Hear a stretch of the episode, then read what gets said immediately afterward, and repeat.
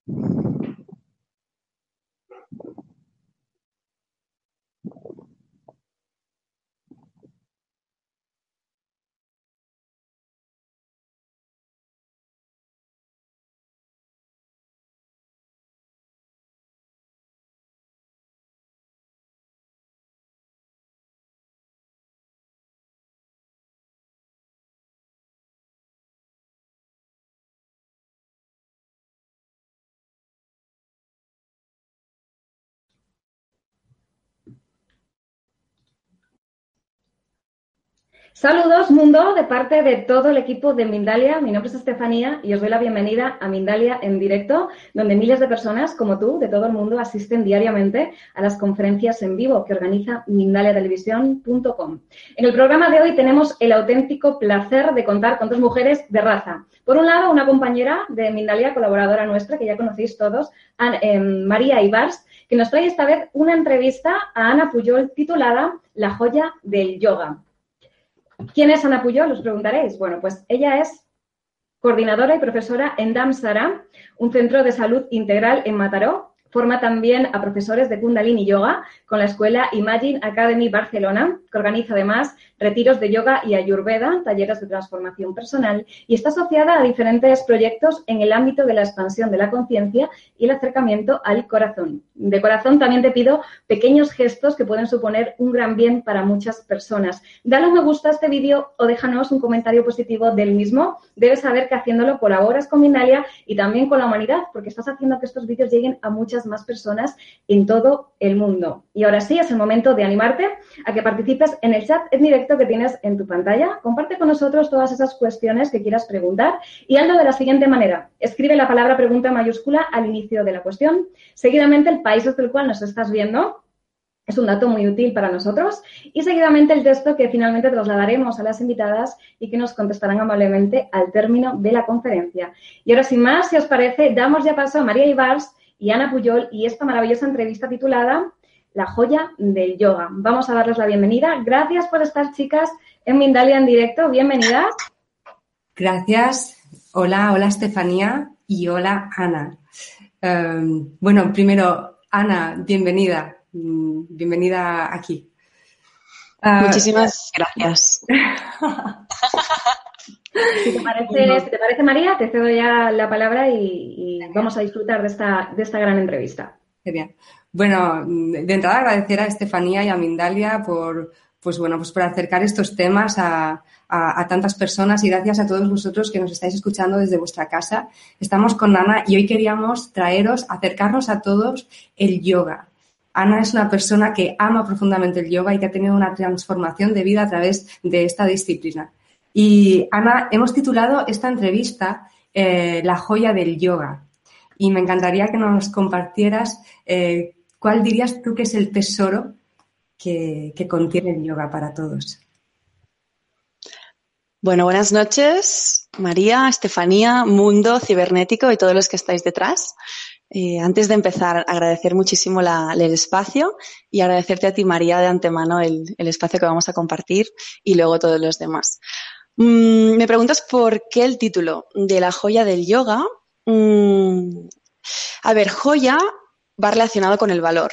Cualquier persona que le digas joya lo relaciona con algo valuoso y desde mi punto de vista eh, la joya del yoga es, es algo que te lleva a ser tu mejor amigo. Es un camino de bienestar, un camino personal, un camino único, exclusivo. Es tu, propio camino, tu propia práctica y te lleva a conectar con tu propio valor, con ese espacio interno de valor. De ahí el nombre de, la conferencia de hoy, que poco a poco iremos desengranando el, porqué de este valor, ¿no? me encantaría que, que, nos compartieras a todos en qué momento descubres tú el yoga y qué es lo que, bueno, lo que te engancha? se remonta al 2009. y yo estaba a punto de empezar una formación de algo que no tiene nada que ver con el yoga. Y entonces, en medio del bosque en Nueva Zelanda, a través de una amiga, me invita a una clase de yoga de cuatro horas y me dice que es un, una experiencia con un, un, matrimonio de 70 años que llevan una guitarra. Yo voy, vivo las cuatro horas y al salir me conecto con, con mi grupo de amigas, ¿no? Que estaban ahí conmigo y una de ellas me dice, Ana, mírate el espejo porque acabas de tener, no sé, tienes una cara como si hubieras tenido como, como ocho orgasmos seguidos, ¿no? Entonces fui al baño, me miré, me vi y dije, wow, ¿no? Esto que acaba de pasar a mí me ha tocado y me ha tocado la parte, la parte más interna. Y, y así empezó, empezó así y al cabo de un mes, un mes y medio, estaba haciendo ya la formación de profesores. O sea, mi, mi inmersión en el yoga fue muy rápida y desde un lugar muy, muy poco pensado como muy dejándome llevar por lo que me pasaba, ¿no? A través de la, de la experiencia del yoga. Ese fue el inicio, sí, sí. Mm, lo, que, lo que me gusta mucho de tu forma de, compartir todo esto y es que es siempre bajándolo a un nivel muy comprensible por las cosas que, he leído, que compartes. Eh, por ejemplo, recuerdo una de las cosas que compartías que hablabas de... Mm, eh, que, los aprendizajes están aquí, en nuestras relaciones, en lo sencillo, ¿no? Y es, eh, destaco eso, ¿no? Esa, esa, esa naturalidad, ¿no? De que está en las cosas sencillas, que a veces yoga parece que es una cosa como, como muy compleja y en realidad esta disciplina se, se trata de, de, que nos sirva, ¿no? De que nos sirva mm, en nuestras relaciones, en, ¿no? Eh, pero bueno, antes de, quizá compartirle a la gente eh, cuáles son los beneficios que, puede obtener todo esto, cuéntanos cuál es el origen del yoga y cómo se extiende hasta Occidente. Es, un, es algo muy misterioso porque nadie sabe exactamente a dónde remontarlo. Se habla de 5.000, 6.000, 4.000 años nadie puede datarlo exactamente y hay todo un misterio alrededor del yoga que, a día de hoy nos, acompaña. Aún así, se ubicaría el origen del yoga en lo que sería Indochina y pues hace milenios de años, eso sí que está claro, ¿no? Entonces, bueno, ha sido una práctica que durante muchos años ha pasado de maestro a alumno, de una manera oral y de una manera práctica. Y, el origen es ese, el origen es eh, los yogis, los rishis, que se iban, se aislaban de lo que en ese momento era la sociedad y, practicaban con ellos mismos y experimentaban con ellos mismos para llevar la conciencia a un estado mayor, ¿no? Para conectar con, con ese espacio superior. Ese sería el, el, origen. Y bueno, ya puestos a, contar, ¿no? Eh, si te preguntas cómo llega al, o sea, cómo evoluciona desde ahí a ahora, hay un punto clave en el siglo XIX, XX, es decir, no hace tanto, que aparecen unos grandes maestros de yoga en la India que se consideran los padres del yoga, ¿no? Y gracias a ellos, que ahí podríamos poner a um, Krishnamacharya, Yogananda, eh, Sivananda, Yogi Bhajan, Iyengar, Patabi Joyce, Indra Devi, todos estos nombres son los que cogieron el yoga de hacía milenios de años y lo llevaron a, a un sitio ordenado y para poderlo trasladar, ¿no? Expandir al mundo. Muchos de ellos ya pasaron a Occidente, a Estados Unidos muchos, y de ahí empieza la apertura del yoga a nuestro, a nuestro mundo. Y de ahí, pues poco a poco, como es una ciencia que funciona, pues llegamos al 2018 donde estamos ahora, ¿no? Mm. Y, ahora nos notamos en el momento que ha habido un boom en este sentido. Em, por un lado, por lo, por lo, que compartes, es porque es una, es una técnica y una ciencia que funciona, ¿no? Y, y se sienten y se ven esos resultados. Em, pero eh, también eh, lo que observo, y me gustaría que compartieras con nosotros, es eh, que ha habido tal expansión que por un lado quizá podemos encontrar un yoga más auténtico, en el sentido que está más en sintonía con la esencia del yoga original y lo que pretende, y un yoga quizá más comercializado. Mm, de hecho, eh, mm, mirando cosas por internet, vi un yoga que se llama beer yoga, beer de cerveza. Sí, sí, Lo vi, lo vi. Y la gente pues hace las posturas con la cerveza, ¿no? Y, lo que compartían, y lo, bueno, lo compartimos con todo el corazón abierto, ¿eh?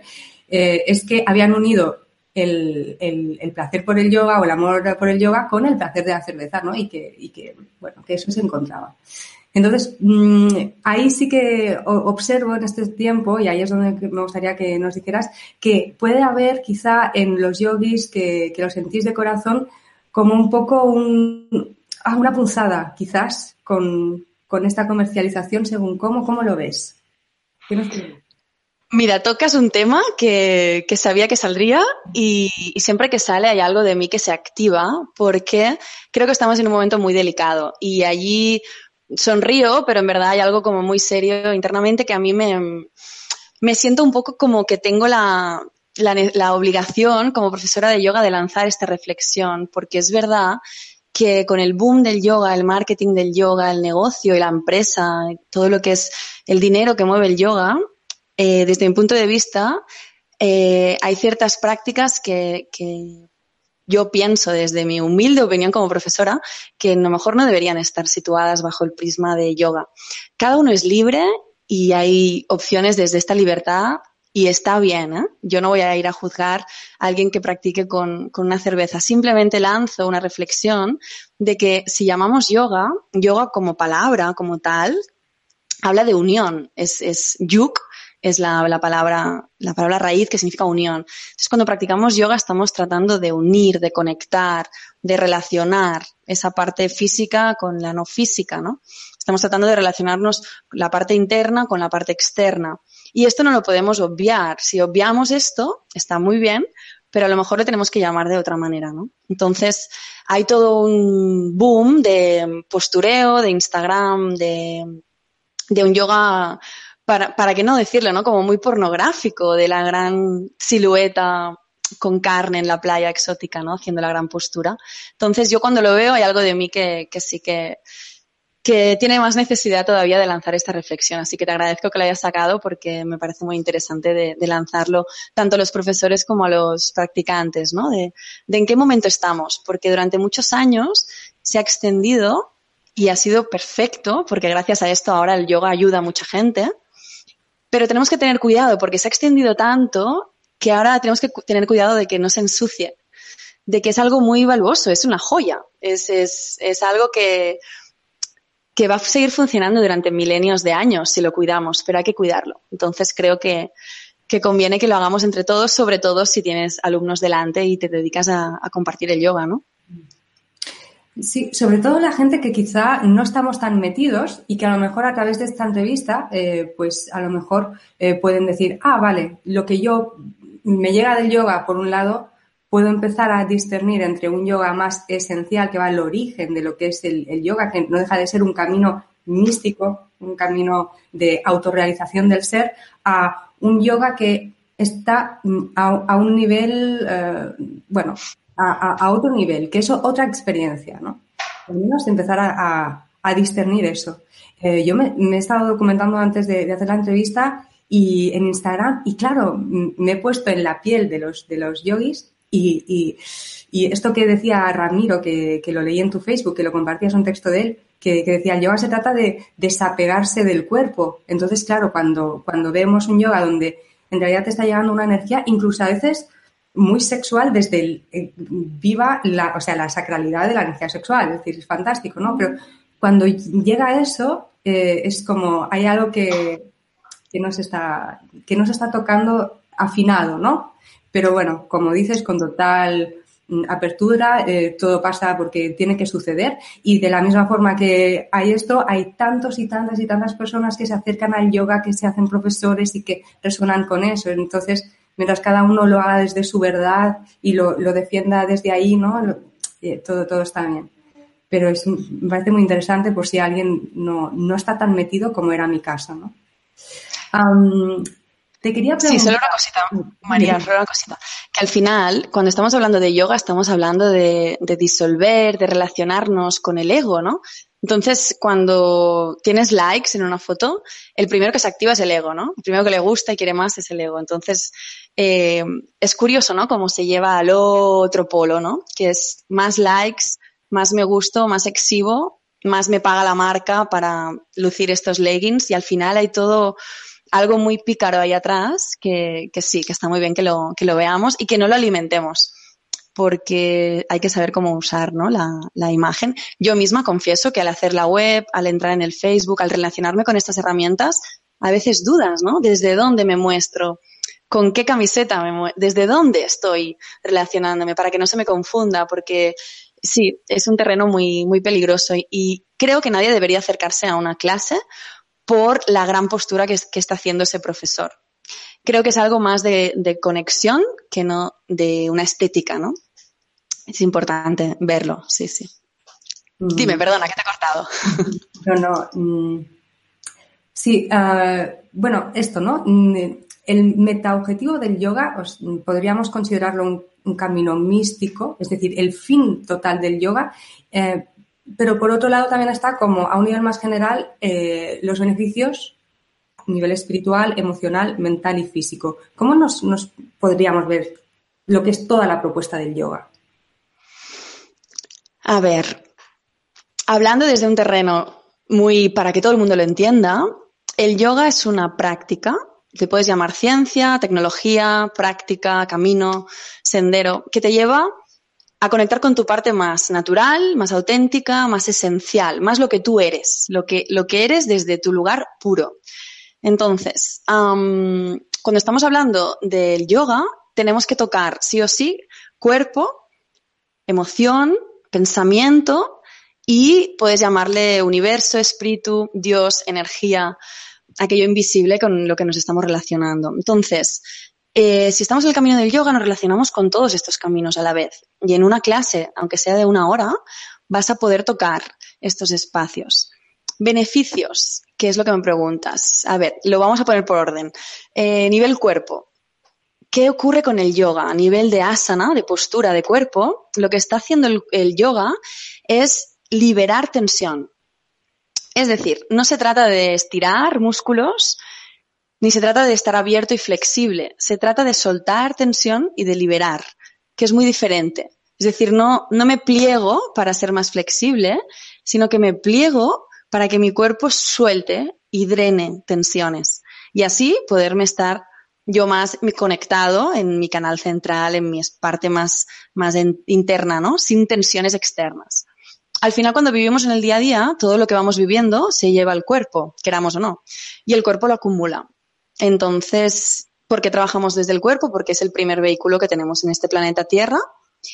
Y sobre todo, y esto sí que creo que es muy importante, no estamos eh, haciendo posturas para ganar eh, flexibilidad, sino para dejar que ese cuerpo respire mejor y al final puede entrar en un estado de conciencia más limpio, ¿no? No hay que olvidar este fin.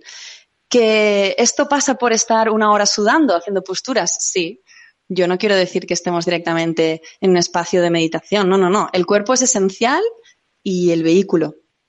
Entonces, los beneficios son en este nivel. Corrección postural, soltar tensiones, aliviar, no sé, hay muchas enfermedades que, puedes prever, que puedes eh, ayudar a sanar. Es decir, a nivel físico hay un trabajo muy potente.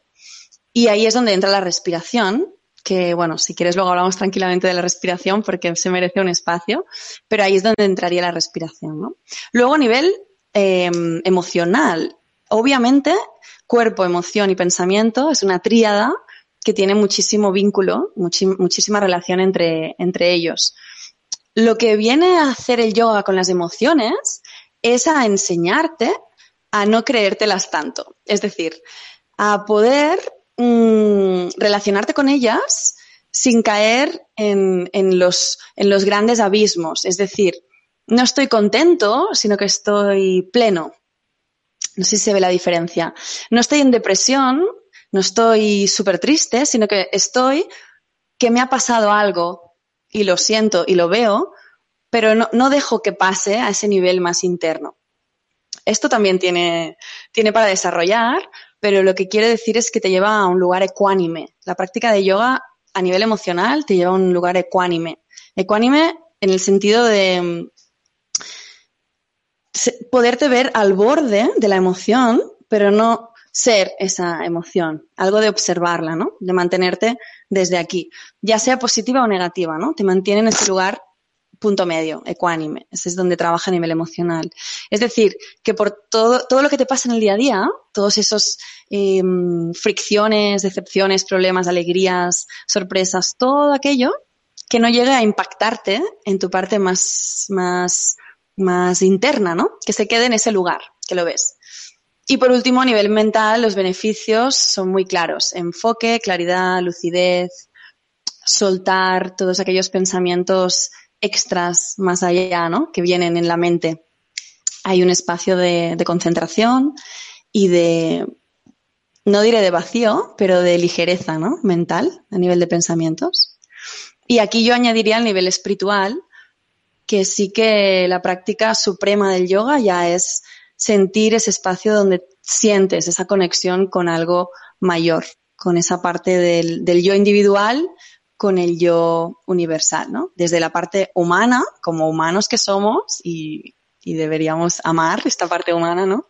Con la parte más invisible y, no humana, ¿no? Ese sería lo que yo diría de beneficios en todos los niveles. Mm. Em, bueno, es algo que, que, ya estamos tardando todos a estar practicando, ¿no? Es decir, con todo lo que has dicho, es como la cantidad de personas que nos podemos enredar con las emociones o con los pensamientos y el solo hecho de practicar esto que, ya nos lleve a ver las cosas de una forma distinta, a sentirlas de una forma distinta. Y supongo que la gente se estará preguntando, ¿y cuántas veces tengo que practicar para, para experimentar eso durante la semana? Hay algo muy interesante que es que no hay ningún sitio donde llegar, sino que es perfecto donde estás. Que nadie se asuste, que nadie trate de iluminarse, que nadie trate de ir más rápido. Em, esto es lo bonito del yoga, que no hay bien ni mal. Es decir, da absolutamente igual si puedes subir el brazo y doblarte hasta el suelo o quedarte aquí mientras tu experiencia esté siendo honesta y real desde este momento. Entonces, cuanto más constancia y práctica hagas, más avanzarás pero no avanzarás porque quieres avanzar desde la intención. Avanzarás porque la misma práctica pasa por ti y vas avanzando, ¿no? Que es diferente. Entonces, claro, yo, ¿qué diría? ¿Alguien que quiere empezar a hacer yoga y no sabe cuántas veces a la semana? Pues que mires tu agenda y tantas veces como quepa. Es decir, que seas honesto y que trates de hacer una vez a la semana, dos, aquello que puedas mantener en el tiempo. Yo lo he visto muchas veces, personas que se motivan un mes, dos, tres y al final lo dejan porque quieren ir demasiado rápido o conseguir demasiado. Y al final menos es más. Si vas más lento, pues llegas más lejos. Entonces, sí, una vez a la semana está bien, dos mejor, siete, pues ya, genial, ¿no? y, supongo que la gente se preguntará, ¿y qué tipo de yoga? ¿No? Eso, el kundalini es, eso en un momento dado puede ser como un, hablo desde mí, ¿eh? como un pequeño obstáculo de tomar la decisión porque de repente hay tantas palabras que, no comprendo, que no sé cuál sería el mejor y si me equivoco y ¿qué nos puedes decir? A ver, para responder a esto, voy a tratar de ubicar un poquito lo que es las escuelas tradicionales de yoga, el yoga más antiguo, por decirlo de alguna manera, y los yogas que se han desarrollado en, los últimos 100 años o 50 años. Entonces, así cualquier persona, ya sea practicante de yoga o no, podrá ver un poquito el abanico, ¿no? Eh, si me remonto a las escuelas antiguas, tradicionales, eh, los tipos de yoga que había podían ser Kriya Yoga, que es el yoga de la interiorización, Em, karma Yoga, el yoga del trabajo, de la acción. Em, Bhakti Yoga, el yoga de la devoción y del amor. Bikram, ay Bikram, Kirtam o Japa Yoga, que es el yoga de la música, de la vibración, del mantra. Tantra Yoga, el yoga de la sexualidad divina. Hatha Yoga, el yoga de la actividad física, de la salud del cuerpo. Mm, Ñaña Yoga, el yoga de la sabiduría. Y yo diría que ya está. Esto como los antiguos. Entonces, de allí, en el momento que los grandes maestros de, la India lo empiezan a extender, como hablábamos antes, conectando con la historia, eh, se crean diferentes estilos. Por ejemplo, entra la Ashtanga, Vinyasa Yoga, Iyengar Yoga, Kundalini Yoga, em, Nidra Yoga, mm, Bikram Yoga, etcétera, etcétera, ¿no? De allí derivan algunos otros, como puede ser Rocket Yoga eh, y, tantos estilos que me podría cansar de, decir, ¿no? Entonces, al final, no, yo no me atrevo a decir este camino, porque todos los caminos van al mismo lugar, que es a ti. ¿Qué camino coger? El que te sirva. ¿Y, y para qué? Para que puedas eh, mantenerte en este camino, ¿no? Lo que decíamos antes. Si tú conectas con este tipo de práctica, te vas a querer quedar y vas a seguir avanzando. ¿Y qué, cómo sabrás si conectas con esta práctica? Cuando te funcione. ¿Y cuándo lo sabrás? Cuando hayas ido y lo hayas probado. Por mucho que leas, que yo te cuente, que me sigas preguntando tres horas, por mucho que yo te explique cada estilo, al final cuando vayas, lo pruebes y te sientes en el mat y veas tu estado al final de la clase, sabrás aquella, aquella práctica que te ha funcionado según tu momento, según tu gusto, según tu necesidad de trabajar el cuerpo, más o menos. Al final es, experimentar, ¿no? El yoga es una ciencia que el 1% es teórica y el 99% es, es experiencia directa, ¿no? Sentados en el suelo. Entonces, eh, yo te invito a que vayas y, y busques, busques hasta encontrar. Mm, mm. genial. Bueno, está claro. O sea que eso no nos puede ser de excusa. Que no. cualquier cosa que acabe en yoga, excepto quizá el beer yoga, porque, porque igual no, pero cualquier cosa que acabe en yoga hay que ir y experimentarlo y, y, el, y, a la propia vida nos irá guiando, ¿no? hablemos un poco de la respiración y si la gente hoy en casa se puede llevar algo.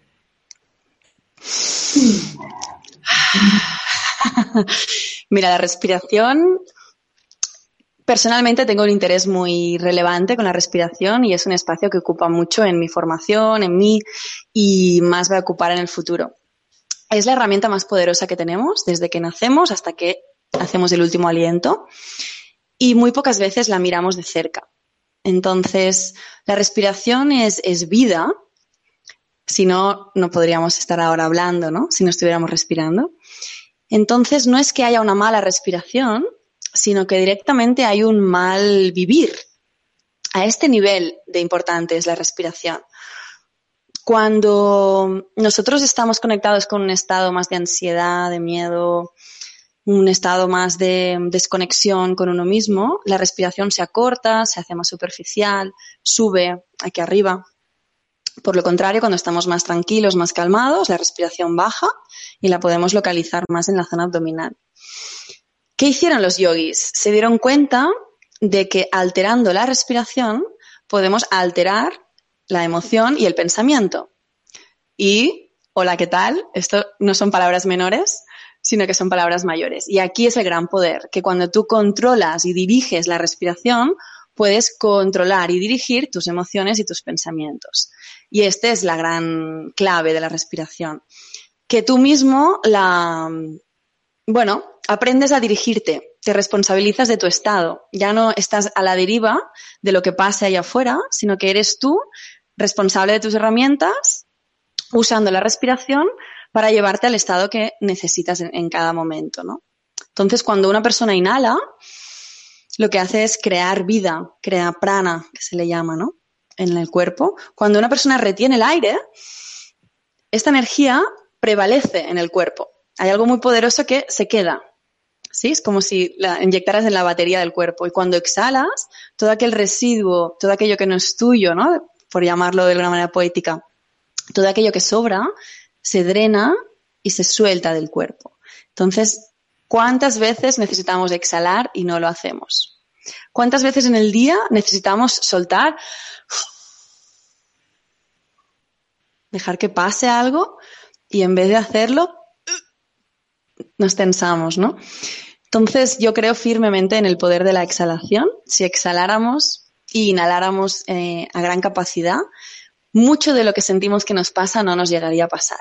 Es una gran herramienta y, puede llevar a alterar la conciencia, es decir, puedes ir a niveles muy profundos de ti mismo solo con la respiración. Es, es importante, sí, sí.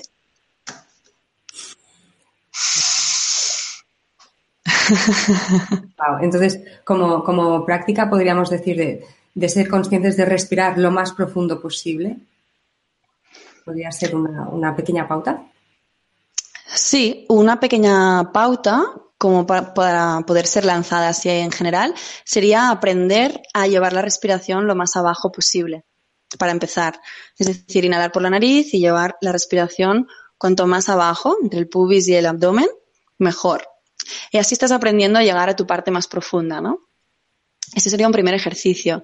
Y luego hay muchos pequeños pranayamas, que pranayama significa control de la respiración, ¿no?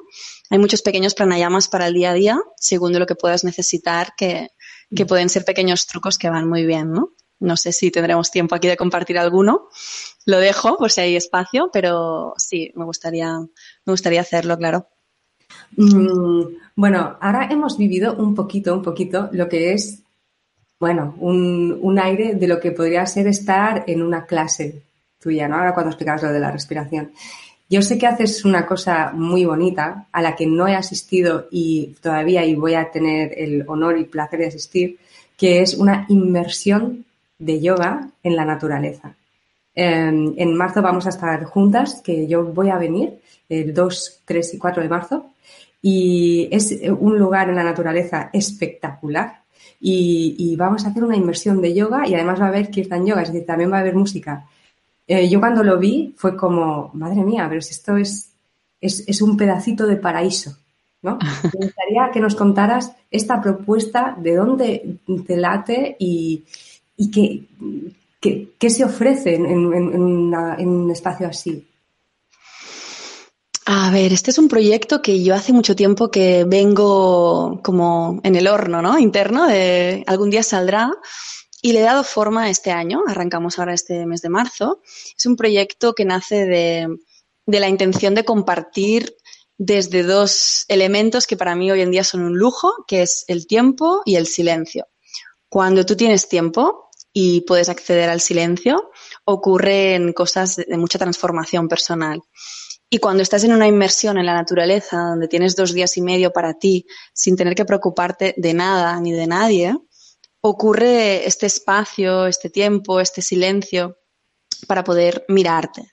Si además añadimos que, hay una técnica ¿no? que está siendo compartida, que va pasando por ti, que la vas experimentando, y un elemento que para mí es muy directo, que es la música, eh, si juntas todos estos elementos es donde la persona puede ir profundo. Y para mí eh, adoro compartir clases y lo hago casi cada día, pero el proyecto de inmersión, de ir profundo, de conectar realmente con, la, con el trabajo que sea que estemos haciendo, además desde un lugar alegre, en plena naturaleza, comiendo increíble y con gente bonita, pues me parece algo muy, muy poderoso y ya hace años que vengo organizando y veo el poder que tienen las personas y es una gran semilla, ¿no? Cada inmersión para mí es una semilla, entonces bueno, estoy encantada de que vengas y, bueno, lo comparto también con quien quiera unirse a la propuesta, claro. Además, eh, destacar que es que el sitio, ¿no? O sea, es un, es un lugar, es, es, parque natural, creo, ¿no?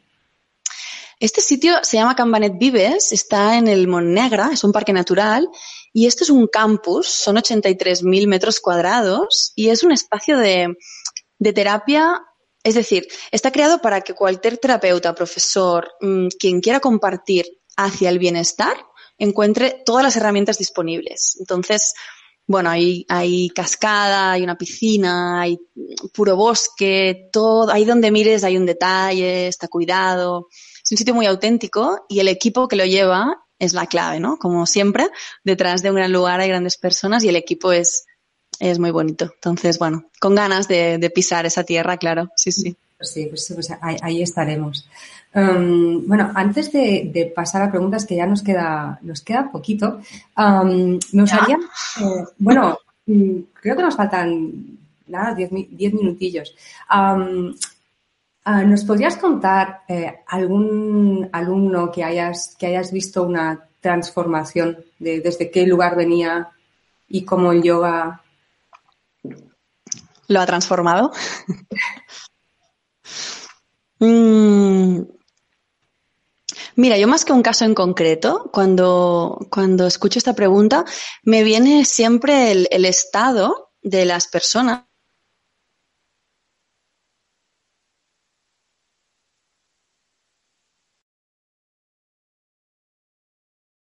escucha bien a las dos, os veo bien. Podéis retomar si queréis la entrevista. Sí cuando, escuchabas esta pregunta, lo que, te, lo que te venía no era un caso en concreto, sino. Exacto, que era el estado de las personas cuando llegan a clase y cuando salen de la clase. Entonces es maravilloso verlo y siempre funciona cómo la persona llega con, con, todas sus, bueno, preocupaciones, con su día, con su vida, con lo que sea que haya vivido, y cómo después de una hora de trabajar el cuerpo, la respiración, meditación, de entrar dentro, la gente sale como en un espacio muy silenciado. Y esto a mí me, sigue apasionando, como después de cerrar la clase, se crea ese, ese ambiente en la sala de un silencio limpio, sin necesidad de cortarlo, que cuesta mucho encontrarlo en el día a día, ¿no? Esto yo lo destacaría como, como algo eh, en todas las personas que practican. Y luego, si me preguntas casos concretos, tengo desde una empresaria ejecutiva que viene tres días de la semana a hacer clases particulares entre reunión y reunión. Es decir, ella viene con su traje, recibe la clase y luego se va a otra reunión porque es plenamente consciente de lo que hablábamos, ¿no? Del beneficio de enfoque psíquico, el beneficio físico, de apertura, de, centramiento, ¿no? Este es un caso muy, muy claro, ¿no? Y luego también eh, tengo que decir que todas las personas que vienen por dolores físicos acaban solucionando o mejorando este espacio pero descubren otros, otros espacios interesantes. Hay quien entra por la cervical y acaba aprendiendo a respirar, hay quien entra porque tiene asma y acaba meditando cada día, hay quien entra porque solo quiere meditar y acaba flexibilizando el psoas, ¿no? Al final es muy integral y los beneficios son depende de la persona. No, no, no lo concretaría en, en, en, nadie así concreto. Mm. Uh, muy bien. Estoy pensando Mm, que ahora antes de, pasar a, preguntas, es que me gustaría leer un pequeño, bueno, un, texto que he leído, que creo que es de, las cosas más bonitas que he leído, eh, y que, bueno, que, que, lo has escrito tú, Ana. Ah, sí, además lo he escrito yo.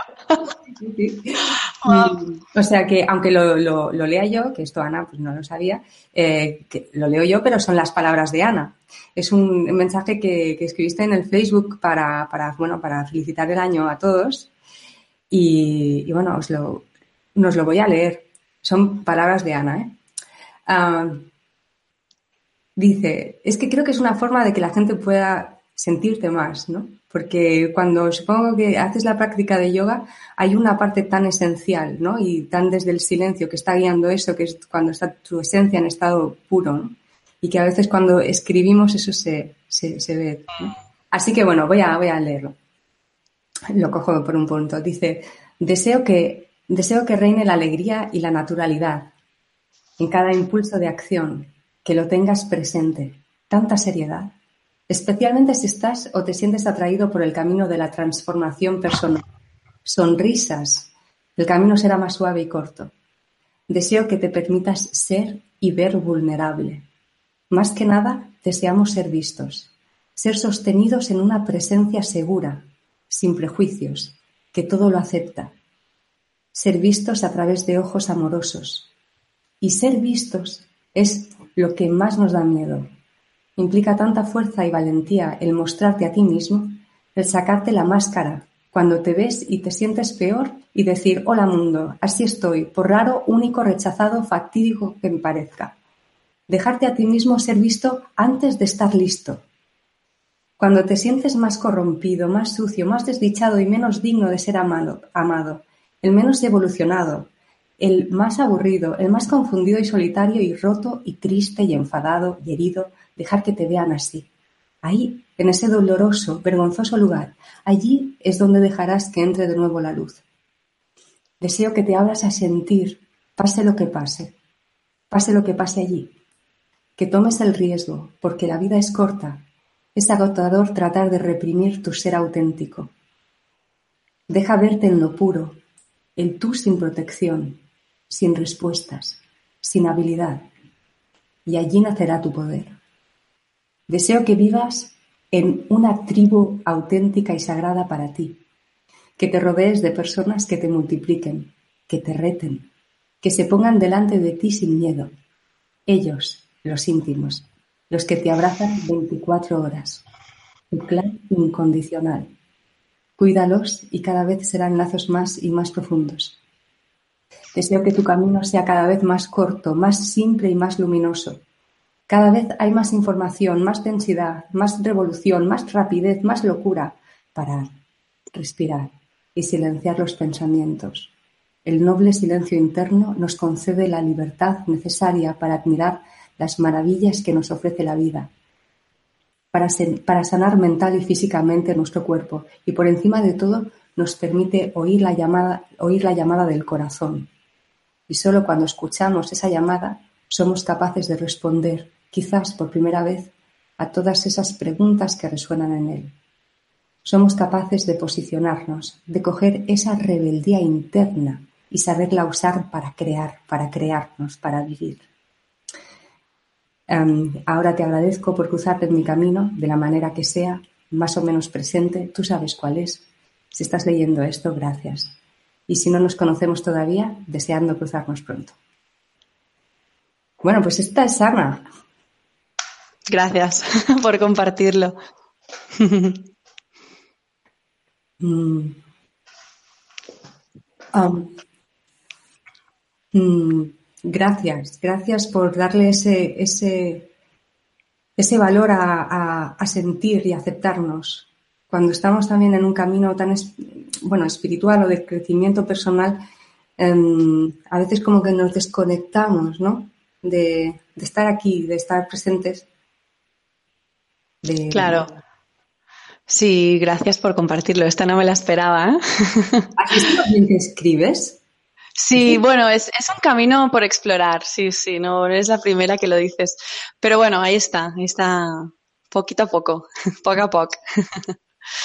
um, sí, al final lo que define a uno no es tanto lo que dices, los cursos que haces, los títulos, sino cómo te relacionas, ¿no? Con, con el de al lado, con tu hermano y, y los vínculos más cercanos. Al final acaba quedando todo todo lo importante ahí y, eso es algo que no podemos olvidar, ¿no? Y mm, al final Stephen Covey, creo que era, un autor decía, no somos, nosotros no somos esclavos de lo que nos pasa, acabamos siendo esclavos de nuestras decisiones, porque es muy importante qué decisiones tomamos, ¿no? Y, en el camino del yoga, yo siento que mm, hay un poder muy fuerte para aplanarte, el camino para ir hacia ti. Bien entendido, yendo con mucho cuidado, ¿no? Si cuando tomas la decisión de practicar, te, asumes, ¿no? Te pones allí en el mat y, te rindes, en ese espacio de, espacio de rendición es donde va a pasar la, transformación. Pero te tienes que rendir. Si uno no se rinde, si uno controla, proyecta, ¿no? Entonces no deja que pase. Y esto lo trabajamos mucho en el, en el yoga, desde el cuerpo, desde la mente. Hay muchas posturas ¿no? que evocan la rendición, yo son de mis favoritas. Y, y bueno, gracias. Gracias por compartirlo. Ojalá que haya llegado a más personas a través de aquí. Gracias a ti, gracias a ti. Bueno, pues eh, yo creo que estamos quizá, quizá a punto de pasar a preguntas. No sé si, si, Jessica. A ver. Sí, pues si está, sí, podemos pasar a, preguntas. Sí, claro, claro que sí. Pues bueno, pues os dejo con, Jessica. Yo estoy aquí y. Estefanía. Ay, eh, perdona. perdona. Pues, pues pasamos, pasamos a preguntas. Bueno, pues muchísimas gracias, chicas, por esta preciosa entrevista, porque no tiene otra palabra. Antes de pasar al tiempo de preguntas, quiero recordar que Mindalia es una ONG sin ánimo de lucro, cuyos principales objetivos son la difusión del conocimiento humano e impulsar la solidaridad planetaria por todos los medios. En este sentido, una manera importante de colaborar con Mindalia es que si no lo estás, te suscribas al canal de Mindalia Televisión en YouTube, porque de esta manera le estás diciendo a esta gran plataforma audiovisual que te gusta nuestro contenido y estará por compartirla con muchas más personas en todo el mundo. Además, si tienes un conocimiento importante, una información que consideras útil, si quieres impartir una conferencia o que te entrevistemos aquí en Mindalia, simplemente tienes que dirigirte a nuestra página web www.mindaliatelevisión.com. Tienes que dirigirte al menú superior, colaborar Pinchas en la pestañita y una vez allí eliges colaborar con Mindalia, rellenas todos los datos y nos pondremos en contacto contigo. Ahora sí, chicas, si os parece, pasamos al tiempo de preguntas y os animamos a todos los espectadores a que sigáis preguntando, que aprovechéis que tenemos aquí una gran maestra de yoga para, para hacer vuestras preguntas y salir de dudas. Si os parece, chicas, vamos, vamos allá. Vamos allá. Bien, pues empezamos las preguntas en México. Nos dice Néstor Jesús Fernández, ¿qué tipo de yoga recomiendas, Ana? He practicado algunos tipos de yoga y cuando lo realizo siento mucha ansiedad y, sentimientos internos negativos. ¿Esto es normal? Néstor, no eres el único, tranquilo. Mm, cuando uno empieza a practicar, sobre todo al principio, ocurre que el yoga es un, es un espejo y no tiene tapujos, no tiene tonterías. Es un espejo que te hace ver muchas cosas a nivel interno. Entonces, lo primero te diría es, no quieras salir de ahí, quédate porque merece la pena. Entonces, confía en la práctica y, y trata de adaptarla a ti. Es súper importante que no seas, o sea, no tienes que ser un esclavo adaptándote a la técnica, adaptándote al yoga, sino que el yoga es para todo el mundo absolutamente todo el mundo se puede sentir integrado en el yoga, entonces deja que la práctica se adapte a ti. A lo mejor pasa por hablar con el profesor y que, bueno, que sepa más cómo estás, con cambiar de profesor o cambiar de estilo de yoga. Claro, yo sin conocerte me es difícil decirte prueba este estilo de yoga, te diría que experimentes lo que habíamos dicho antes con María y que sobre todo que no, tengas miedo y que quieras salir de ahí, que, te quedes.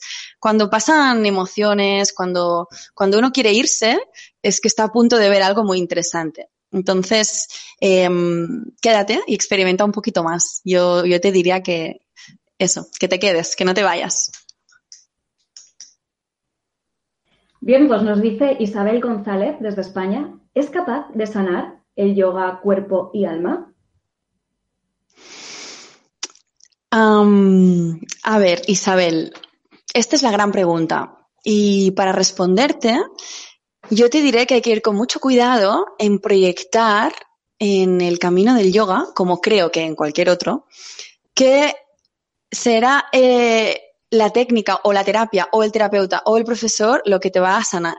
Quien te va a ayudar y te va a elevar y te vas a sanar, vas a ser tú misma con, em, con la propia experiencia. Es decir, si tú vas a clases de yoga y te permites que la práctica sea auténtica con, con tu momento, probablemente te va a beneficiar. Es más, yo, yo diría que te va a beneficiar. Entonces, sanar, claro, sanar qué y de qué manera, ¿no? No es lo mismo que tengas una hernia discal a que tengas no sé, problemas de concentración o, que tengas depresión. Cada persona es, una, es un mundo y la práctica va a actuar seguro porque funciona, es una experiencia. Entonces, la respuesta es sí, pero así como en, palabras pequeñitas, ¿no? Porque hay que ir con cuidado. Porque la persona que, que, se va a sanar vas a ser tú, no, no tanto lo que se deposite fuera, ¿no? Entonces, obviamente, si tú te, te pones a practicar y vas a clase o en tu casa practicas lo que sea, van a pasar cosas y, va a ser beneficioso. Entonces, yo te diría que si no has hecho nunca yoga, empieces mejor con alguien, con un profesor, cara a cara, y, y vayas experimentando. Bueno, hablando de profesores, nos vamos hasta Argentina y nos pregunta Jennifer Nadia González ¿Cómo distinguir un profesor que enseña un verdadero yoga de aquel que da clases sin tener el conocimiento necesario?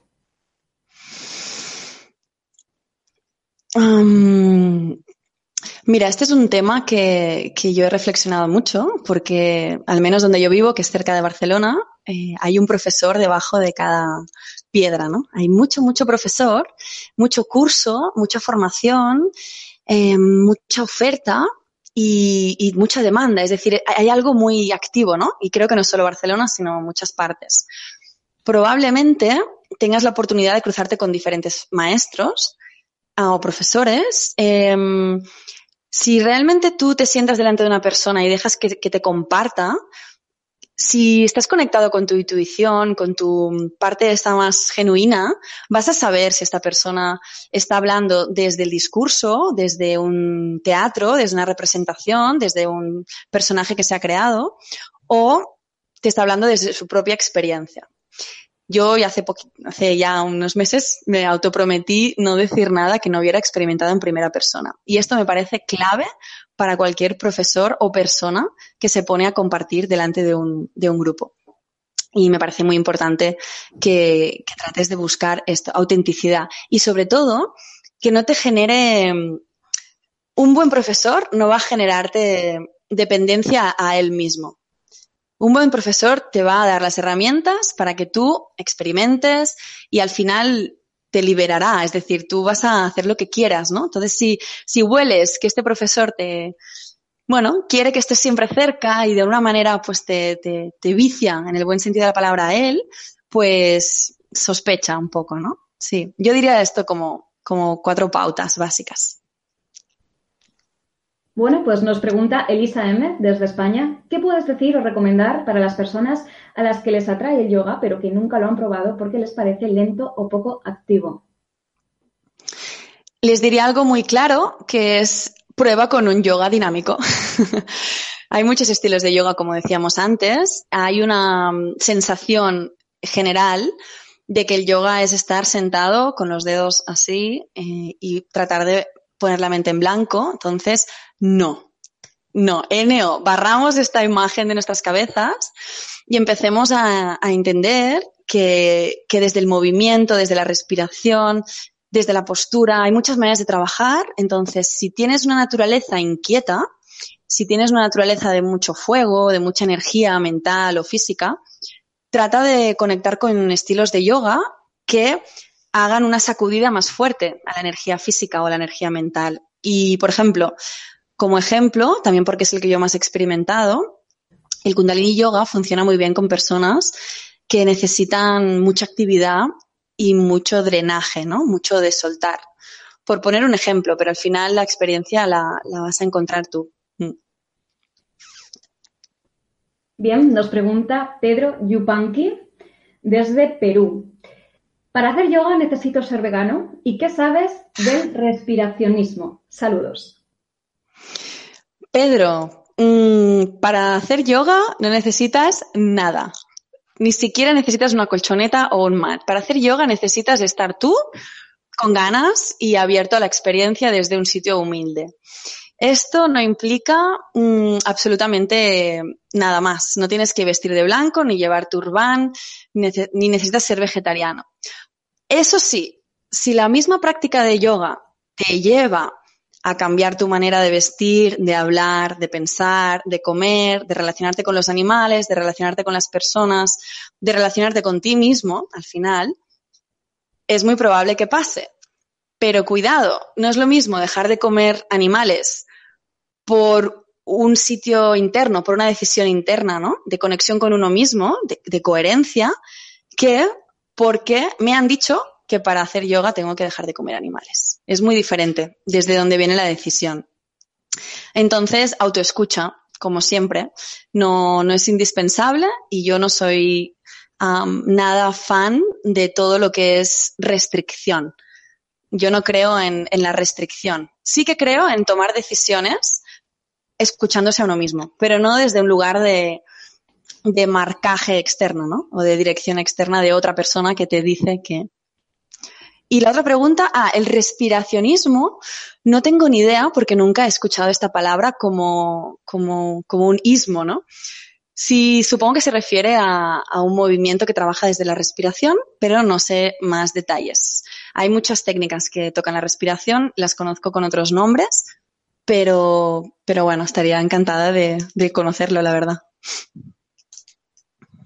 Nos vamos hasta Roma y nos dice SOL. Hola Ana, practico yoga desde hace muchos años y me encantaría hacer clases con niños. Lo único es que no me lanzo. ¿Algún consejo, respuesta al porqué de esta resistencia?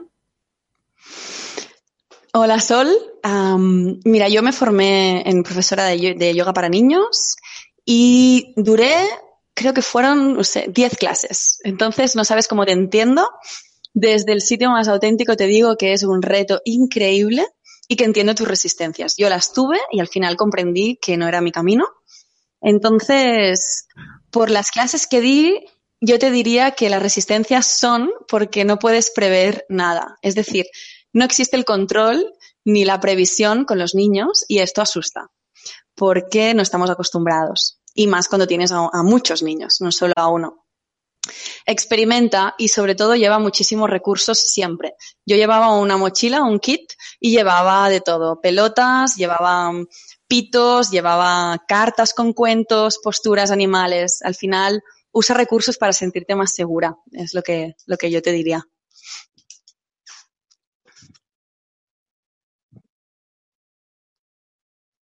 Ay, no sé si hemos perdido la conexión, al menos no escucho nada. No sé si me escucháis. Estefanía, María, a ver. Hola. Yo, yo tengo el micro activado. Yo estoy aquí, se, se me había cortado y ahora he vuelto a entrar. Y ahora no sé si estamos en directo o no estamos en directo. Yo creo que sí, que estamos tú y yo y, y Estefanía acaba de unirse, creo. ¿Hola? Se ha cortado la conexión, chicas, a mí se me ha cortado. Ah, vale, vale. Vale. Sí, ya hemos vuelto. Volvemos a estar todas Todo en en orden. orden, ¿no? Pues Sí. muy bien. Perfecto, chicas, seguimos. Ve- seguimos.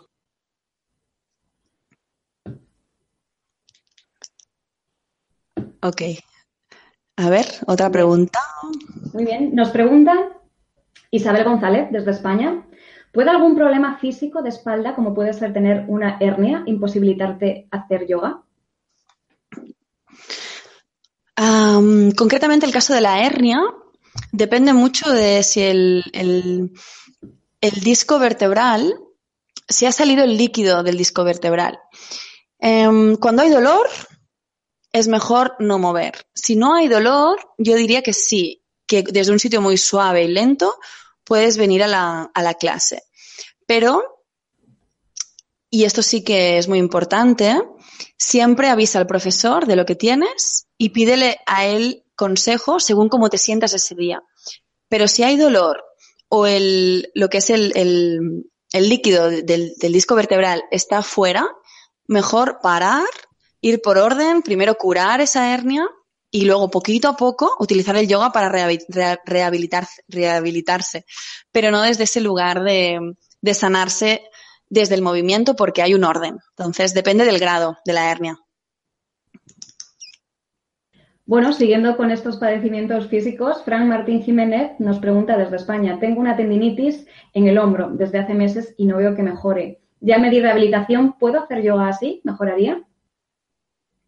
Em, con, con todos estos casos de, de lesión física hay que ir con cuidado porque depende mucho de, de- de- qué tipo de yoga estás haciendo, de si el profesor sabe lo que, lo que está haciendo y lo, lo que te está provocando en tu hombro y sobre todo va a ser tu experiencia. Si tú sientes que hay dolor, pinchazo, cualquier cosa que cruzas esa línea, mejor para.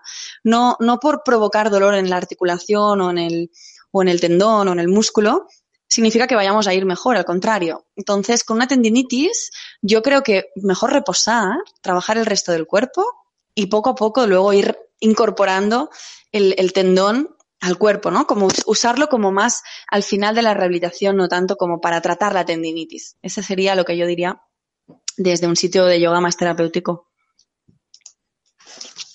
Nos pregunta ahora Dolores Canuto desde Argentina. ¿Qué posturas son buenas para no tener miedo? Interesante pregunta. Es interesante porque todas las asanas, las posturas, relacionan siempre con lo que pasa internamente, ¿no? Con la emoción. Entonces, tú cuando estás en la postura de- del guerrero 2, por ejemplo, si conectas con esa postura, hay algo de conexión con el coraje, con la fuerza interna, con el anclaje a la tierra. Otra postura, por ejemplo, el camello, que es esta postura que estás hacia atrás totalmente abierto, te conecta con la apertura, con abrir el pecho, etcétera, etcétera. Otra postura donde está la frente en el suelo, vas a conectar con la relajación mental, con el descanso, etcétera, etcétera. Entonces, el miedo, el miedo. bueno, a ver, para tratar el miedo yo si te tuviera delante y estuviéramos en una clase particular, ¿no? que, que me encantan, trataría mucho con la respiración, porque es el elemento más directo que puede llegar a, a tratar el miedo. Porque normalmente una persona con miedo respira de una determinada manera, que es más arriba y más, más, más floja y más corta. Entonces la respiración por ella misma eh, te ayudaría poquito a poco a ir soltando esa sensación de miedo. Y luego también, y esto caminando poco a poco, obviamente no con una sesión ni con dos, trabajar todo lo que es el empoderamiento del cuerpo físico. Es decir, eh, empoderar el cuerpo desde un sitio eh, de la fuerza, de que te, que te sientas con poder en el cuerpo. Entonces, desde este poder físico y desde la respiración, más todo lo que implica ¿no? el trabajo del yoga, creo que te podría ir, ir muy bien. De hecho, es, es una muy buena indicación la práctica de yoga para, para la sensación de miedo. Creo que hemos... ¿Estás aquí, Estefanía? Sí, he vuelto. Eh, tenemos un mal tiempo aquí en el norte increíble, así que yo creo que por eso son los problemas de conexión. Pido disculpas a todos. Si queréis retomamos, no sé dónde lo habías dejado, si estabas contestando alguna pregunta o... No, tocaba, tocaba pregunta. Muy bien, pues vamos con ello. Bien, pregunta Charles Aropara desde España. ¿Hacer una inmersión completa? Para hacer una inmersión completa hace falta combinar más de dos estilos.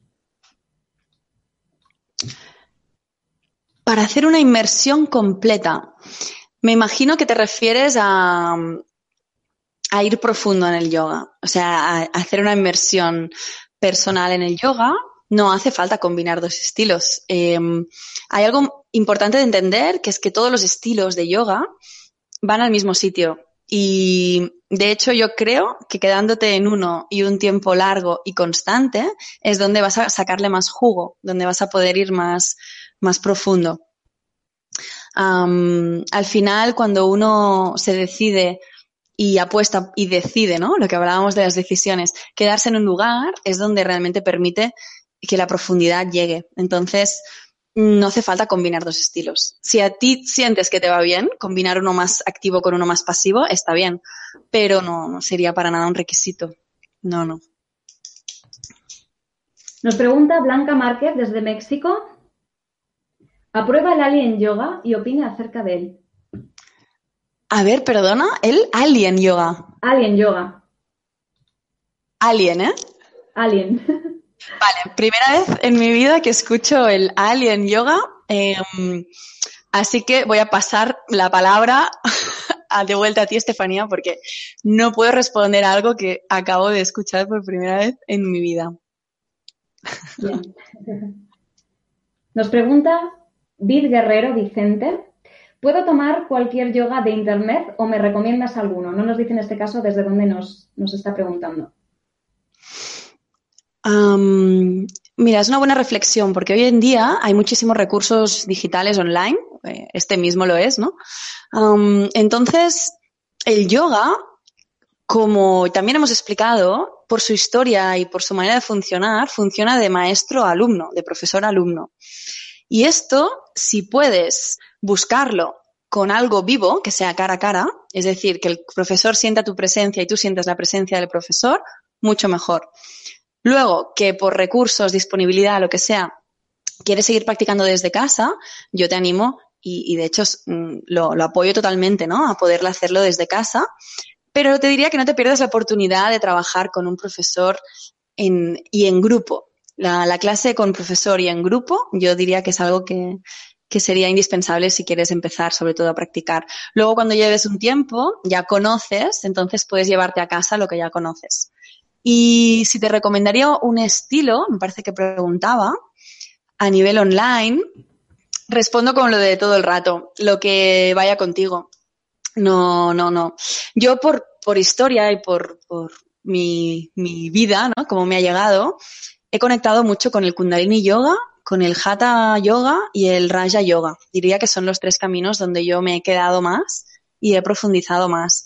Y, son tres caminos que yo siento como estilos de yoga muy seguros y muy efectivos, muy potentes y muy empoderadores, ¿no? Entonces, si sirve de algo, esto sería lo que, lo que yo diría. que no significa que haya otros que no funcionen, pero estos son los que yo puedo hablar, ¿no? Desde Argentina nos pregunta Soledad Ortiz, ¿es verdad que cuando se hace una postura de yoga con el equilibrio está conectando con nuestro equilibrio, con nuestro equilibrio mental y físico? Sí, claro que sí. Cuanto más em, equilibrio mental tienes, cuanto más lo has trabajado, más fácilmente probablemente te quedas en una postura de equilibrio. Es decir, Mm, el yoga lo que hace es utilizar el cuerpo para llegar a sitios más sutiles, ¿no? Lo hemos explicado. Entonces, eh, si estás buscando trabajar tu equilibrio interno, tu balance, pues la postura de balance sería muy, muy indicada, ¿no? De todas maneras, en cuestiones de equilibrio y de balance interno, al final todas las posturas van a llevarte a ese lugar. Y la respiración es lo que te va a marcar el trabajo en la postura. Y esto es súper importante, no tiene nada que ver estar en una postura cortando el aire, como ¡ah! tratando de aguantar, porque tengo que hacerlo bien, que dejar que el cuerpo respire. Y con cada respiración voy entrando más y entrando más y entrando más. Si no puedo respirar en una postura, salgo de la postura o cambio de variante, pero no, no puedo quedarme en un sitio que me está cortando la vida, que me está cortando la respiración. Entonces, yo recomendaría ese trabajo siempre, asana y respiración. No te olvides que es la respiración la que te va a marcar si puedes quedarte ahí y ir más profundo o no. Bien, antes de seguir con el tiempo de preguntas, si te parece, Ana, me gustaría hacer un breve recordatorio. Si quieres ayudar al mundo a través de Mindalia, voy a pedirte pequeños gestos que pueden suponer un enorme beneficio para muchísimas personas. Dale un me gusta a este vídeo o déjanos un comentario positivo del mismo. Debes saber que haciéndolo colaboras con Mindalia, claro que sí, pero también con la humanidad porque estás llegando a muchas más personas en todo el mundo. Y ahora sí, os animo a que sigáis con las preguntas y vamos a seguir disfrutando de Ana Puyol.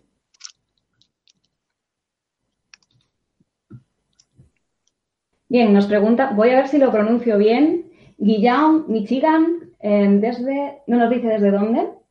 Con una práctica diaria, ¿piensas que se puede lograr acabar con el sufrimiento o solo eh, se permite aceptar?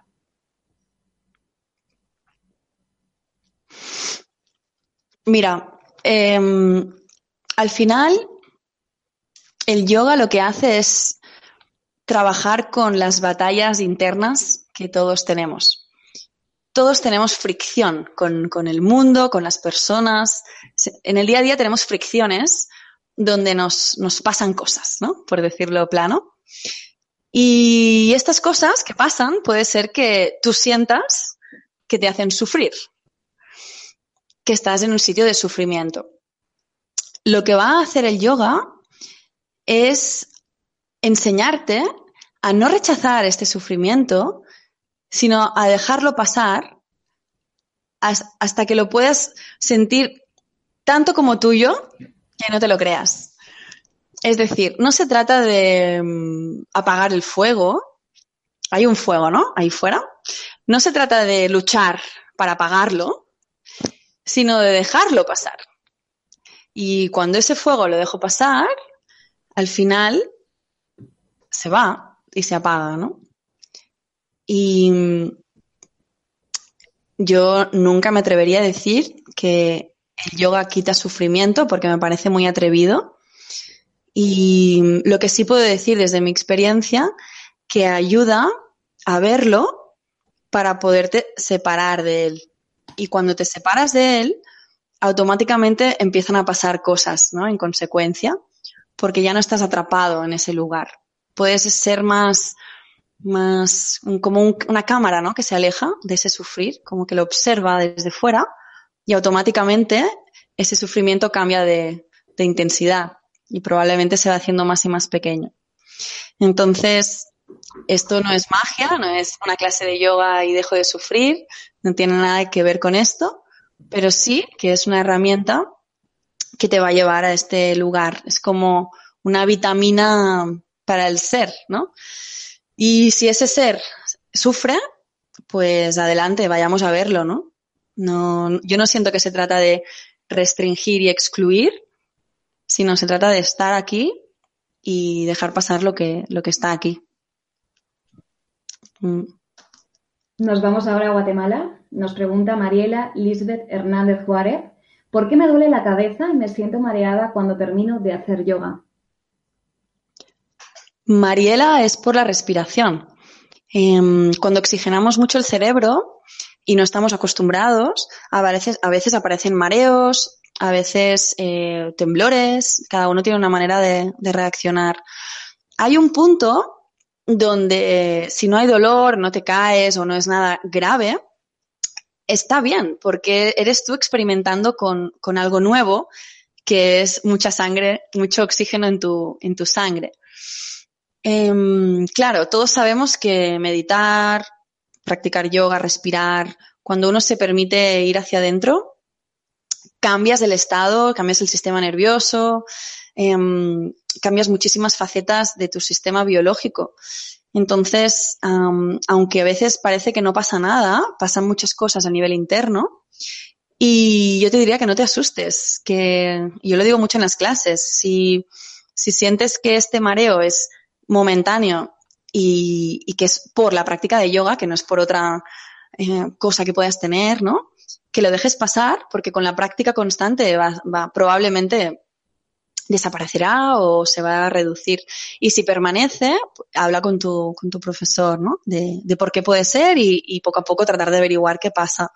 Pero temblores, eh, mareo, sensación de que pasan cosas por dentro, es tu propia energía vital, no hay que temer, es tu energía, eres, tú vibrando, ¿no? No, no hay que tener miedo a eso. Nos pregunta Erika desde México, ¿qué asanas, no sé si, es una jerga del yoga o, está mal escrito, pero bueno, yo te lo transmito así, ¿qué asanas evitar cuando hay hernia eh, umbilical? ¿Puedo seguir haciendo Ekapada Bakasana?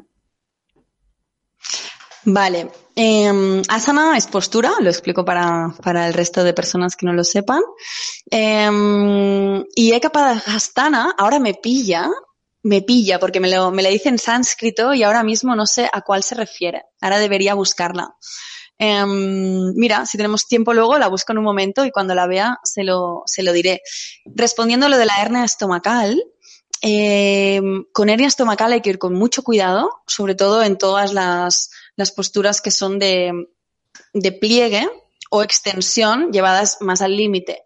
Y todo lo que es respiración, bombeo de ombligo, todo lo que sea contracción estomacal, deberías evitarlo. Respiración larga y profunda, práctica suave en esta zona. No te recomendaría para nada lo que es intenso, sino lo que deja aire, lo que abre, lo que deja pasar, ¿no? Eso es lo que, lo que te diría. Nos pregunta Karina Torres desde Argentina. ¿Qué me puedes sugerir como material de lectura? Karina, pues mira, muy bien, porque yo me esperaba esta pregunta y tengo aquí mi kit de libros. Entonces, bueno, voy a recomendar libros que he leído. Estoy segura que hay bibliografías increíbles hoy en día. Em, mira, las dos grandes Biblias, entre comillas, del yoga, que cualquier persona que quiere entrar a profundo en este ámbito debería leer son dos. El Bhagavad Gita, eh, súper recomendado, es toda una metáfora entre Krishna y Arjuna, mm, de cómo se relaciona él con, bueno, al final es con él mismo, con su ego, con su posición en la vida, ¿no? Muy interesante el Bhagavad Gita. Y luego, eh, Yoga Sutras de Patanjali. Este libro tiene, contiene 196 aforismos em, que lo que llevan es a entender mejor a la persona qué es el camino del yoga, cómo ir caminándolo despacio, cómo ir llevándolo a un lugar de la conciencia, al final acabando en un sitio más de plenitud. También súper recomendable y muy directo. Los dos tienen muchísimos, muchísimos, muchísimos años y esto demuestra que, bueno, que todo lo válido funciona, ¿no? Entonces, aquí están. Luego, tengo simplemente dos más. El aprendiz de yoga de Swami Danda, lo puedes encontrar en Amazon. Swami Danda es una mujer increíble de aquí catalana. Eh, ella explica en este libro lo que son las bases del yoga desde un lugar súper sencillo y a la vez profundo. Puedes leerlo en diagonal y decir, pero bueno, esto tan sencillo me va a funcionar. Pues sí, es un libro que, para empezar es perfecto. Y por último, tengo este, El secreto del yoga, es un cuento, entra más en la parte más de ficción, de novela. Es de Gesh Michael Roach y mm, es un cuento precioso que te lleva a comprender de qué va el yoga a nivel invisible, ¿no? Es un cuento que ocurre en la India de una chica que está en la cárcel con un perro y a partir de ahí ella empieza a enseñar yoga a los que trabajan en la cárcel y todo lo que ocurre ahí te hace comprender de una manera muy bonita cómo, cómo, cómo trabaja ¿no? el yoga en las personas. Así que esta sería mi recomendación. Muy bien, pues Sueñe con los pies desde Brasil nos dice qué yoga es mejor para mejorar la flexibilidad. ¿Qué más se puede hacer para mejorar? ¿Hay algo mental relacionado? Mm, creo que hemos respondido un poquito ya a esta pregunta, me imagino. Pero para ir un poco más hondo, obviamente la flexibilidad física tiene que ver con la flexibilidad mental. Mm, hay algo que no lo quiero obviar, que es la naturaleza física que tú tienes. Pero sí que hay algo que, que depende de ti, que es qué tanta rigidez dejas pasar a tu naturaleza física, ¿no? Entonces, lo que decíamos antes, no es cuestión de estirar, sino de liberar.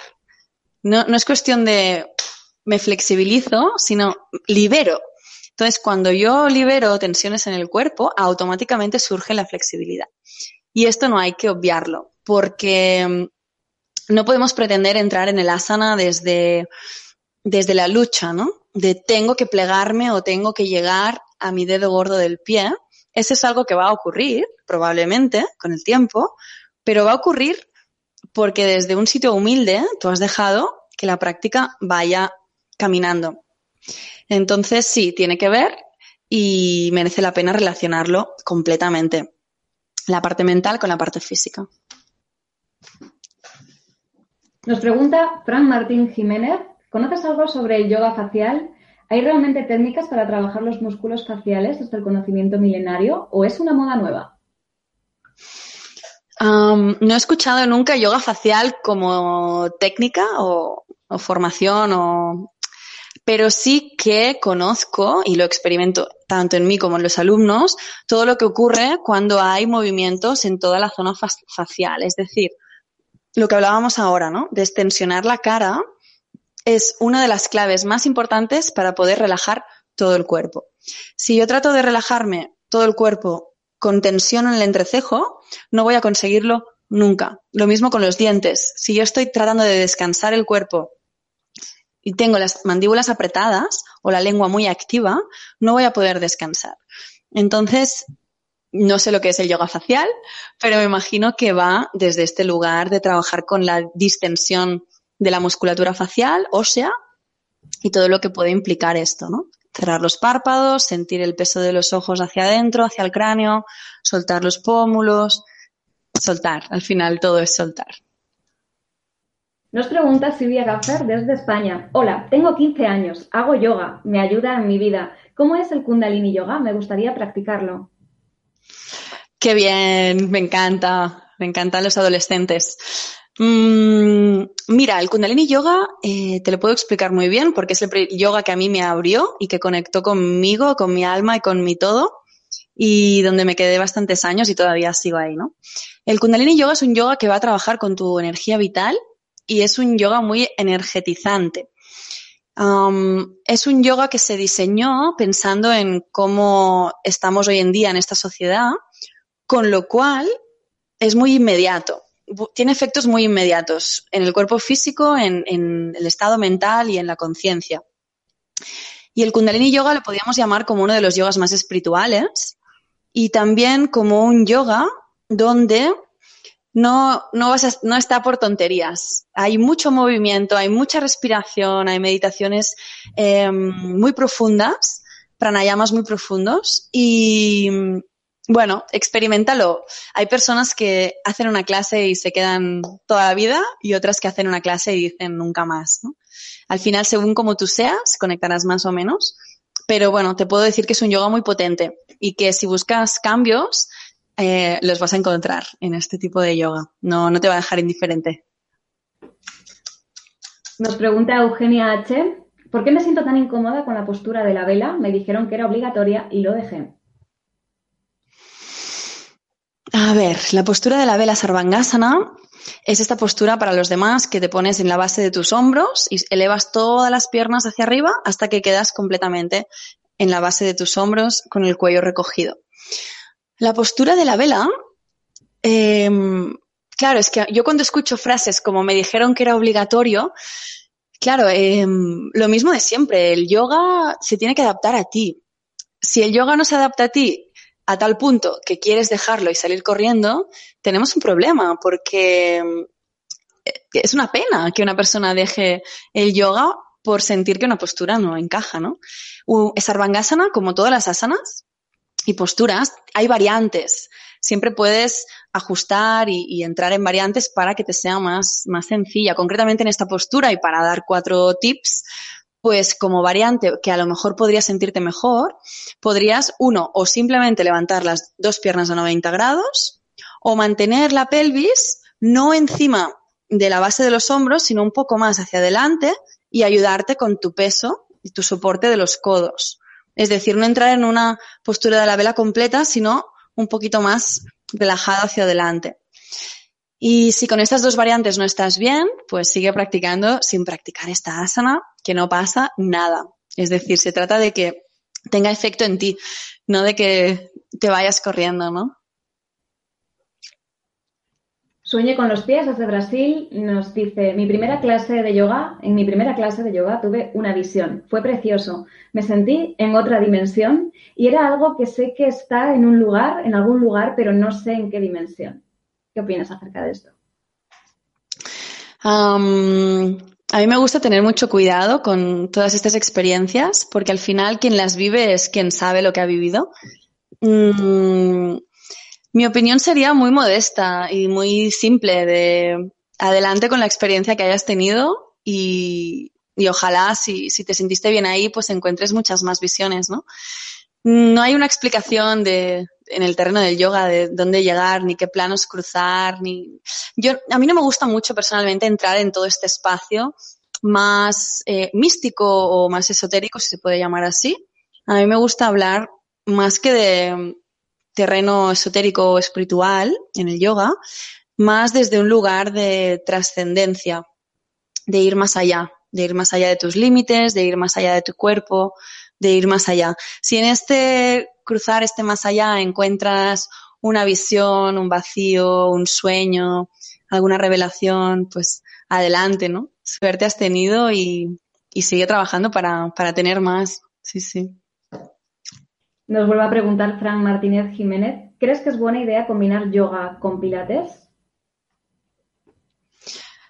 Sí, una vez más, creo que es interesante si a ti te funciona. Soy muy pesada empoderando a las personas, pero es que creo que cada uno tiene que ser responsable de, su experiencia. Si tú sientes que te va bien el lunes, miércoles y viernes hacer yoga y martes y jueves pilates, adelante, es, es, perfecto. Yo he hecho muy poquito pilates, pero lo poco que he hecho me ha parecido muy interesante, el tema de los hipopresivos. Pero también, personalmente creo que si quieres experimentar con el yoga, date un tiempo para quedarte experimentando solo con yoga, porque al final no sabrás qué te está dando qué. Si quieres realmente saber qué te da cada disciplina, yo en el tiempo las separaría. Y así de alguna manera puedes ir más profundo y ver qué te aporta una la otra y decidir. Guillaume Michigan, en este caso no nos dice desde dónde nos escribe, dice, con el yoga tengo más sueños lúcidos y que se sienten como muy reales. Mi pregunta ahora es, ¿tienen consecuencia mis actos en el sueño? Si tienen consecuencia tus actos en el sueño. No sé si te refieres a tus actos en el sueño o el sueño luego en tus actos. Um, aquí entramos en el espacio del yoga de los sueños. Este es un espacio que a mí me interesa mucho. Me leí un libro hace muchos años y me, me tocó. Eh, hay un mundo por descubrir muy, muy interesante en el mundo de los sueños. Y cuando uno tiene un sueño lúcido, um, normalmente es una sensación muy, muy fuerte, ¿no? Muy, muy, muy increíble. Y yo no sé, no creo, personalmente creo que no, no sé si tiene relación en que luego vuelves a tu vida diaria y ha cambiado algo, pero sí que está claro que probablemente en un sueño lúcido has podido ver desde dentro espacios, cosas, has podido decidir y ahí puedes tener información, ¿no? que te resulte interesante a la hora de, volver a, vivir el día. Mm, no sé, ahí me quedo. No es un espacio que haya profundizado mucho. Nos pregunta desde México Belinda Centen. Hola Ana, te saludo desde México. ¿Perteneces a la Gran Fraternidad Universal o alguna línea solar? Hola, eh, pues no, la verdad que no, ni las conozco. Yo soy una personita muy humilde que trabaja desde, desde ella misma. Estoy conectada con muchas personas, profesores y asociaciones y proyectos, pero no, no de este estilo. Así que, que no.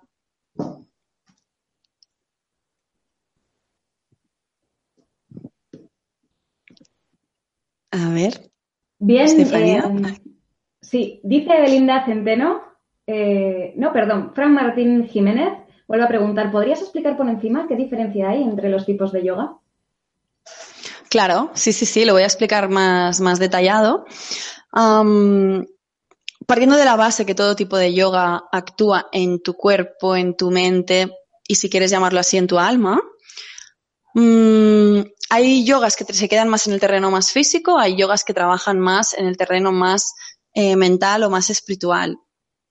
Eh, a grandes rasgos, si cojo los, el tipo de yoga que hay hoy en día, mm, los más comunes, porque obviamente podría hacer un listado que necesitaríamos tres entrevistas más para tocarlos todos, podría decir que el Hatha Yoga es el yoga más desde el cuerpo físico, respiración y meditación también, pero trabaja mucho desde el asana, desde la postura, desde un lugar lento y ah, tranquilo. El Kundalini Yoga, creo que lo he explicado antes, es un yoga más enérgico, con más movimiento, mucha respiración y mucha meditación, un yoga más espiritual. Eh, la Ashtanga Yoga es un tipo de yoga que eh, se puede llevar a un terreno más físico o no, pero hay más intensidad, hay más reto a nivel físico.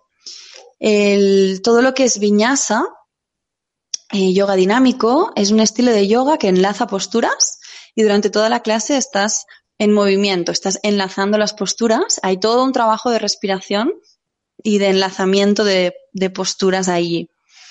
Por supuesto, en todos estos depende mucho del profesor, ¿no? Pero también está presente la respiración y, la meditación. Después tenemos el yoga nidra. El yoga nidra trabaja desde este espacio que hablábamos, del subconsciente. Es un yoga que se hace totalmente estirado en postura de savasana, postura de relajación. Y hay una persona que te guía desde la palabra para que tú puedas ir poquito a poco entrando en este espacio sin ningún tipo de movimiento físico. Ese es el yoga nidra. Mm, luego tenemos el, tipo de yoga más conectado con el amor, con la devoción, con donde no hay ni siquiera que moverse, eh, que es el, bhakti yoga o el, se puede llamar también el, yoga de la vibración, que es el, el que usa el mantra, el sonido, el canto, para poder elevarse.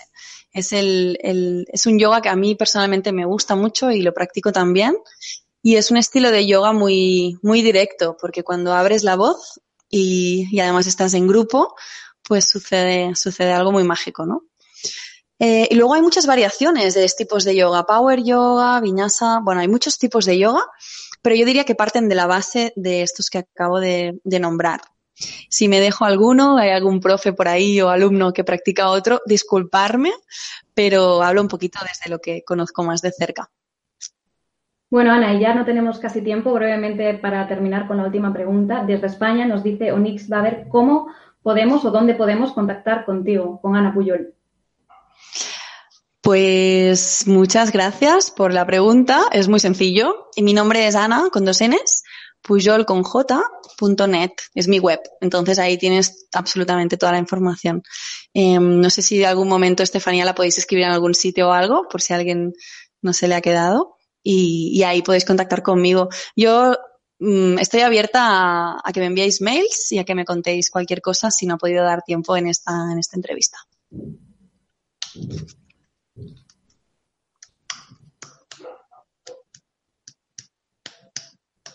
Bueno, pues hemos llegado al final de la entrevista. Muchísimas, muchísimas gracias, chicas, por esta maravillosa entrevista, por tanta información que habéis compartido con personas de distintos lugares como España, Venezuela, México Ecuador, Colombia, Estados Unidos, Argentina, Perú, Italia, República Dominicana, Guatemala, Brasil.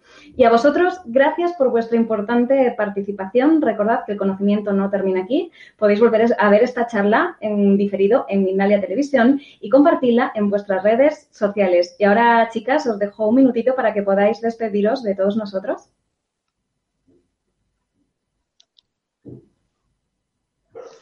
Ay, el micro, María.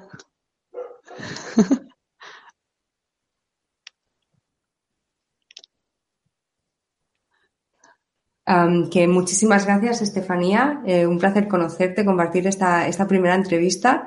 Em, gracias, Ana, por todo lo compartido. Eh, yo soy una convencida más. Lo primero que voy a hacer eh, el lunes va a ser apuntarme a yoga, como se llame. Y, os agradezco muchísimo este rato compartido y a todos los que nos habéis escuchado, un gran abrazo. Gracias por estar ahí y gracias por vuestras preguntas maravillosas. Bueno, por mi parte, pues agradecer muchísimo de corazón. Eh, reconozco que estaba un poco nerviosa y he disfrutado como una niña pequeña. Así que muchas gracias a las dos por abrir este espacio. María, por las preguntas tan directas y, profundas. Y a todos los demás, ha sido muy rico responder preguntas también y, y saber que en diferentes partes del mundo se ha trazado este hilo. Hay algo muy mágico en esto, así que gracias. Y bueno, nos vemos pronto. Gracias. Gracias a vosotras, de verdad, chicas, y de nuevo gracias a todos. Recordad que si te suscribes a nuestro canal de Mindalia Televisión en YouTube, estás haciendo que estos vídeos lleguen a todo el mundo. Así que, sin más, hasta la próxima conexión de Mindalia en directo. Adiós. Chao, gracias.